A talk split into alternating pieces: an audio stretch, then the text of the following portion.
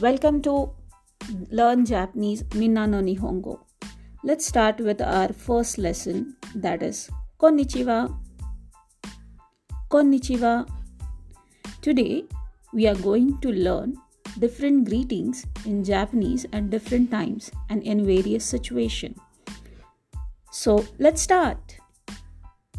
Aisatsu o shimasu.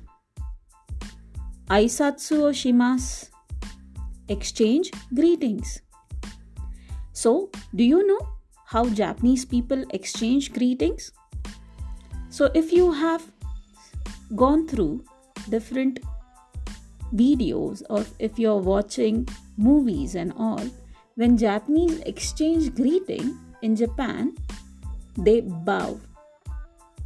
Bowing in Japanese is called as ojigi Ojigi. Ojigi means bowing. Gesture. Let's talk about culture. Gestures when greeting in Japan. In Japan, greetings are frequently exchanged while bowing. However, there is no need to bow between family and friends and other people you have a close relationship with.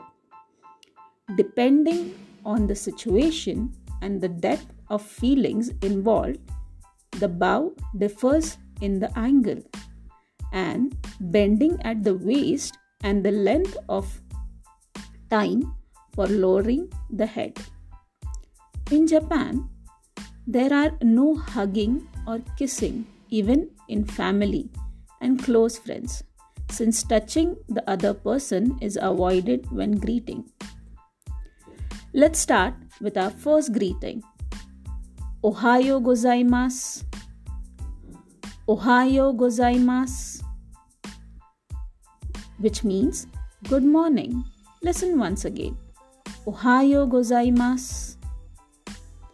Let's move on to our second greeting. Konnichiwa. Konnichiwa. Which means good afternoon. Let's concentrate on the pronunciation again. Konnichiwa. Let's move on to our third greeting. Good evening. Konbanwa. Konbanwa. Which means good evening. Konbanwa. Let's see the fourth greeting. Oyasumi nasai Oyasumi nasai, which means good night. Oyasumi nasai. These are the few greetings that we use according to the time of the day.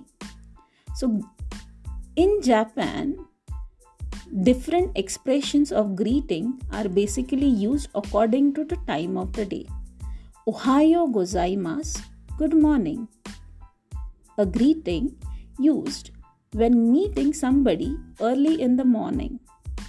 With close relationship such as family and friends, you may say Ohayo. Ohayo. Only Ohayo becomes casual. Polite or formal is Ohayo gozaimasu. Once again, formal is Ohayo gozaimasu. Informal or casual is Ohayo. Ohayo. Let's see what we learned the next. Konnichiwa, which means good day, good afternoon, or hello also. A greeting used when meeting somebody during the day. It is not used with family and close friends.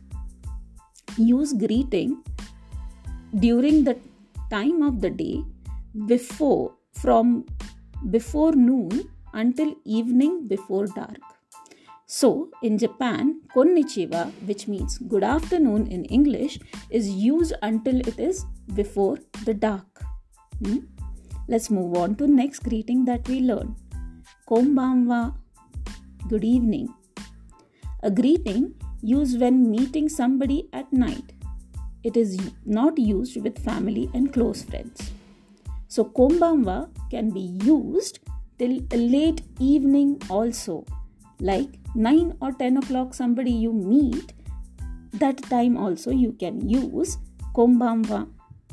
Let's see what we learned last. We learned oyasumi nasai. In Japan, the etiquette of wish uh, saying good night is when they go to bed. So when we go to bed, at that time only we say Oyasumi nasai.